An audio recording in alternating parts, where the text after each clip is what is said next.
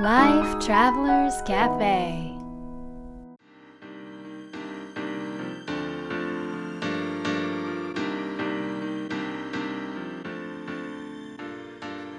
ライフトラベラーズカフェへようこそ松田美弘です若菜です世界各国で自分らしいライフスタイルを送っている素敵な方々にインタビューするライフトラベラーズカフェこのバージョンは僕松田美弘と若菜が日々感じたことなどをお伝えしていきます質問役はのっちですはいというわけで、まあ、前回の放送では、あうんの箱根に行ってきたっていう話だったんですけど、なんか箱根の他にはどっか行ったとかありますか久しぶりに地元に帰りましたねいやー山形ぶりぐらいええ半年ぶり なんいかやねーすごかったね、こんなに帰らないことなかったよ うんはんそうねまだだまだだって言われてこえどういうことですかうまだもうちょっと落ち着いてから来てください どうどういうことですかほらいやー感染するからなまあ移動してきたものがやっぱりもたらす危険性は、まあやっぱりあると思うんで、まあそれがまああの、まあ、私たちがどうこうというより多分受け手の方が、の気持ちもやっぱり大事なので、まあ、受け手の気持ちが、まあ今ならいいぞって いうゴーサインをいただいたのでえで行ってきたねそうそうそれでなんか僕たちのあメンバーの一人でともくんっていう人がいるんだけどそのともくんとはもう20年来一緒になんかいろいろやってるんだけどそのともくんの、えーっと出身地出生 地が山形県の白鷹町っていうー、ほうほううんところで、そこに行ってきたのえー、で白鷹って私たち山形市生まれなんだけど山形市から車で40分ぐらい45分ぐらいか48分かかるね何だそれ そこはい若やい情報いらそのないです3分は多分ミヒ的に遠いよねって言いたい行ったことある白鷹あまあ僕は山形住んでたんで、うん白鷹何回かあります、遠いでしょまあ遠いです、ね、ほら遠いよ ちょっと遠いよ山越えていかないといけないですそうそうそうそうそうそうもそうう山越えるっていうのがあんまり、なかなかね山形の人はあんまりし、そんなにしないともくん的には近いからこれそうなんですそう近い山形と白鷹が近い、でそんな白鷹に行ってきたわけほうほうほうほうそうでも白鷹は僕もまあ行ったことあるかわかるんですけど、うん何もないじゃないですか でしょ私も実はそう思ってた、白鷹だけど怒られるかもしれないですけど、うんいや何もないっていう白鷹のか方はボリュームを小さく したのいや知らなかったあの小さい時によくあのあゆ茶屋って言ってあゆの柳場でさ穴場があるわけそう川川のとこに柳を作って鮎がこうピチャピチャって跳ねてくそるうそうそれをまあ見てでそこで揚げ上がった鮎をそのまま焼いて食べるっていう、まあ、そういう場所があってそこはねよく行ったん、まあ、連れてかれたっていうか、うん行ったんだけどもうそれぐらいしかやっぱりないあと山しかイメージがなくて、で今回あの白鷹なぜ行ったかっていうと白鷹にねあの新しい旅館ができたおお宿宿ができたんですよ、ニポニアっていうまあこれも前回でも言ったかなあの小菅村もニポニアっていうブランドのホテルなんだけどそれが白鷹にできたとそうへーであのそれっての日本に屋さんは多分そのも新しくもともと作るっていうんじゃなくってもともとあるこうあの、まあ、由緒あるお家とかそういった場所をあのリノベーションしたり、まあ、そのままあの生かしたりしながらあの、まあ、お宿を作っていくっていうスタイルで地産地消でなるべく地元の人たちでやっていくっていううスタイルでやられてるんだけど、あのそのね日本屋さんができたんで行ってきたんだよね、うん源内亭っていう、うんその源内亭っていうのは源内さんって多分もともと持ってらっしゃるお家をねすごい邸宅なんだけど広い黄色いの広い黄色いのオクラがね何個もあって、え邸宅ってことは一軒家っていううこんととねまあ、い一軒家なんだけど昔ってさ例えばお米を入れておくなんていうの貯蔵があったりと蔵みたいなかあとはもう分かんないけどなんかこう孫親じゃないけどそそうういうあとの味噌味噌の蔵とかあそうそうそうそれが一個がすっごい大きいわけそうそうでそれを全部リノベーションして宿泊施設とかにしてるえ面白いすっごいもう ねお庭とかも素晴らしくてであの白鷹の私たちがこう子供の頃イメージしてた何もないっていうあの田んぼと山のあの景色がもうめちゃめちゃ要は景色になってたわけ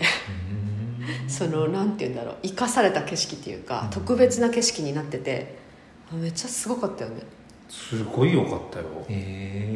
え白鷹白鷹ね何がいいって野菜が豊富で美味しい種類が豊富で美味しくてで結構ね山形市と白鷹町ってあの、まあ、車でね45分48分48分ね まあまあまあ、でそれなんだけど、あの全然文化も違うし言葉も違うわけで食べるものもだから違うんだけどで結構ねあの鯉とか馬肉とかね、うんあの食べることとかも全然知らなかったんだけど、そのなんかお食事でフレンチのシェフだったね元元フレンチのをやられてたあシェフ今回の今回の宿はね、あのシェフだ若いシェフであの長井出身も隣っていうかまああそこの地域うんの出身の若い方で,、でその方がそのフレンチの、まあ、技術にあの白鷹の食材やその文化をすごく美しく織り交ぜて作ってくださるんだけどそれでいろいろ知ったよね、うんその豊かさっていうか食の豊かさ、うんうん、なんか山形県内で一番野菜がの種類が多く取れるって言ってたよあそうなんですねううんんでさあどうぞいやまあただすごい畑が多いですもんね白鷹ね畑も多いしああ確かになんか道の駅行ったんだよね必ずそういうとこ行くと道の駅行くんだけどでそこでやっぱり見る食材とか野菜とかも果物もちょっとそうだねあんまり山形市では見ないようなものとかあったりああね、そうだね、うん、食べ方もお餅にしても団子にしてもさ普通こう丸い団子じゃんそれがなんか焼き団子っていうなんかねいうのがあって棒になってるやつ棒にねこうあのくるくるって巻かれてきりたんぽみたいな形きりたんぽみたいな形だね、うんのお餅とかが、まあ、名物でねそれが当たり前だったりとかう、んなんかそういう文化の違いを知れてとても楽しかった、泊まったとこがさ金庫だったのもっと金庫 金庫の宿金庫は蔵えお送られたことで元すか元金庫 そうまあ、お金とかをしまってた蔵、そこに泊まったんだよもう 金が上がねりそうですねそりゃそうです最初にやっぱ言った それやっぱり金庫の札の中に、さらに金庫があるのよへでその金庫がすごくってもうなんていうのあのもう全然びくともしないもんな2メーター以上あるよ金えかっこよかったなヴィンテージとして今はねデザイン、あまあ、あの一つのデザインとしてインテリアとして置かれてるんだけどあれとかもう一つ一つこう細かいところまで見るとなんか昔のものって本当に美しいなと思ってで金庫もそうだし洋室そもの良かったよねね蔵もそうなんだけどで洋室もあのあってそこは100 100年前ぐらい年前からの床と全部そのまま壁もガラスも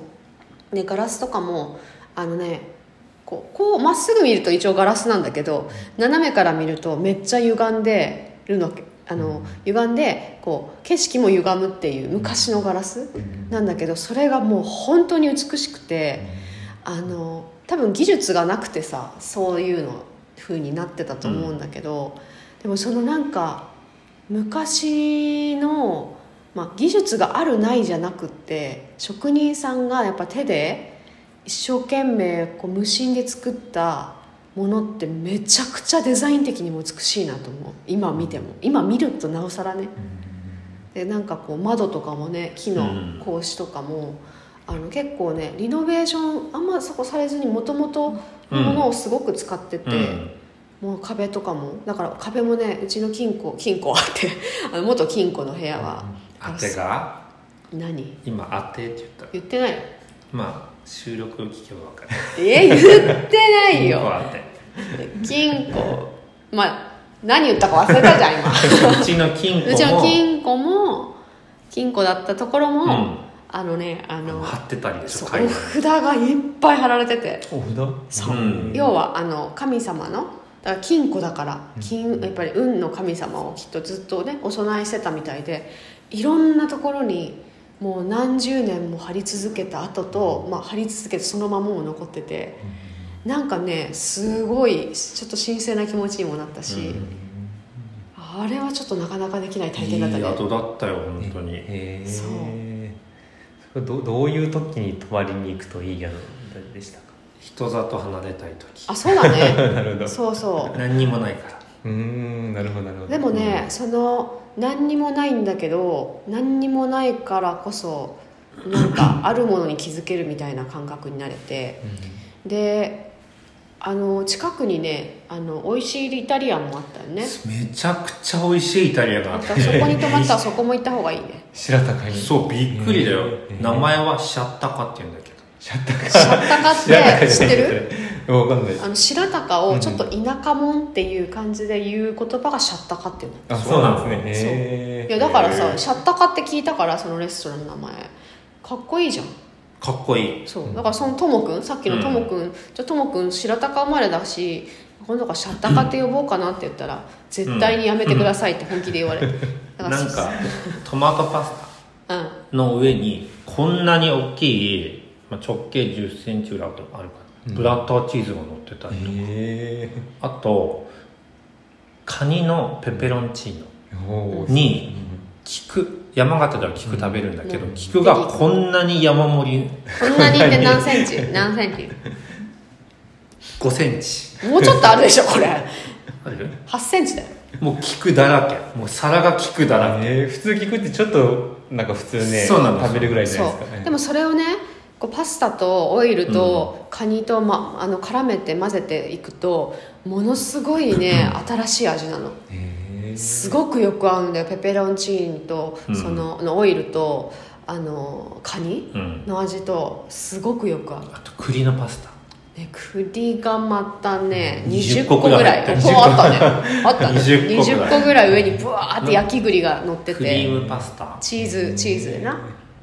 めちゃくちゃ新鮮とか新しかったよ、 4人で行ってあの5種類以上頼んだうん、デザートもよデザートも4つ またいつも通りですまあいつも通りいつも通りですよねそういうのもあるしちょっと白鷹おすすめだねすごいすごく良かったでね空気がめっちゃ綺麗ねやっぱ水も山美味しい形あ水がね超軟水なんだって、うんで山形も一応軟水ではあるそれよりも多分軟水でだから空気も違うしで面白い景色が山がね低いのよ全部白鷹の山って全部、まあ、山形は基本山がに囲まれてるんだけどどこの地域もでも白鷹の山はすごく低くて、でもなんか雲がねなんて言うんだろう雲は上にあるでしょ、うん山の山があるでしょでその下にまた雲ができるの一列になんか雲海じゃないけどなんていうんだろう、ね、不思議だった不思ねあ議なれ雲の川みたいなのがね、山の麓にそうそうそうそうぶわーって一列にできこてれがいつもの景色ですってなんか水墨画の世界っていうか、言ってためちゃめちゃ綺麗だった、うん結構ノッチ好きだと思あなんか聞いてるだけですごい良さそうですね、うん行ってみたいですキういャンプや場白もあるか鷹らは行った方が多いいいですねうんうんうんうんでドリーム市場だっけドリーム市場だった道の駅道の駅みたいなとこドリーム市場がおすすめ、無理無理はうんドリーム市場おすす めうん美味しかった、ね、大好きあそこえ何があるんですかいや何でもあるよ野菜からあのお餅からあの手作りのあの和菓子、んまあ、その土地のものを使っただだちゃ豆の黒大豆大福とか、まあ、餅とかもうすごいとびきり全部美味しいカステラとか手作りのカステラも無無添加でめっちゃ美カ味しステラかふわっふわだったねあためれっちゃ美味しかったし、うんなんかね全てが美味しかったあのぶどうも美味しかったしね、うん今回ぶどうの季節だったから、うんうん、だからねそこは行った方がいい、もう行ってみたいです、うんいいですなんかこう東京砂漠に疲れた人にはぜひああ東京からいいと思うよ多分あんな空気の違いはないだろうねちょっと外れて、まあ、例えば箱根とか、まあ、鎌倉とかちょっとやっぱり自然がね東京都内よりあるところってあるけど格段に違うからね空気が、それは全然違う山形市よりも空気が違うからね、全然違う箱根ともめ全ちゃめち然ゃ違う綺麗うんうん住んでるよ温ね、泉もさ近くにさ2箇所ぐらいあるから、うんうんうんうんそこもすごいいいお湯だったし、なるほどなるうほんどまあ一応山形まで新幹線で一本で行けるしね、そまああ、こからそうだね車で43分う48あ43分で行けるし分か、でもなんかあの電車も手前の赤湯とかで降りてそこからレンタカーの方が近い、ああそうなんですね、そうそうそうなるそほうどそなるうほそどうでまだねできたばっかりで2人以内やって るのええあのそんな宿8室の広いって言ってます正ね式スタッ正フ式スタッフはあとはまへえあアルバイトの人でうんやってて、いい人だったねみんもなうみんな山形の人だからいい人なわけよ、うんそうだからまあその送迎とかそういうのは本当に今からうんうん、多分ね作っていくところだと思うんだけどちょっとそのやっぱり不便さっていうか、うん自分でやっぱりちょっと離れたところに行くっていうそれも一つの価値だからそういう意味でもねぜひあの機会があったら皆さんも行ってみてほしいね、はい。ということで、今日の質問は、うーん、どんな場に身を置きたいですかライフトラベラーズカフェは毎週金曜日にお届けしています。次回の放送も聞き逃さないように、ポッドキャストや Spotify、Amazon Music、YouTube の購読ボタンを押してください。また、僕たちでライフトラベラーラウンジというオンラインサロンをやってますので、えー検索してみてください。それでは、良い良い週末週末をを。Life Travelers Cafe.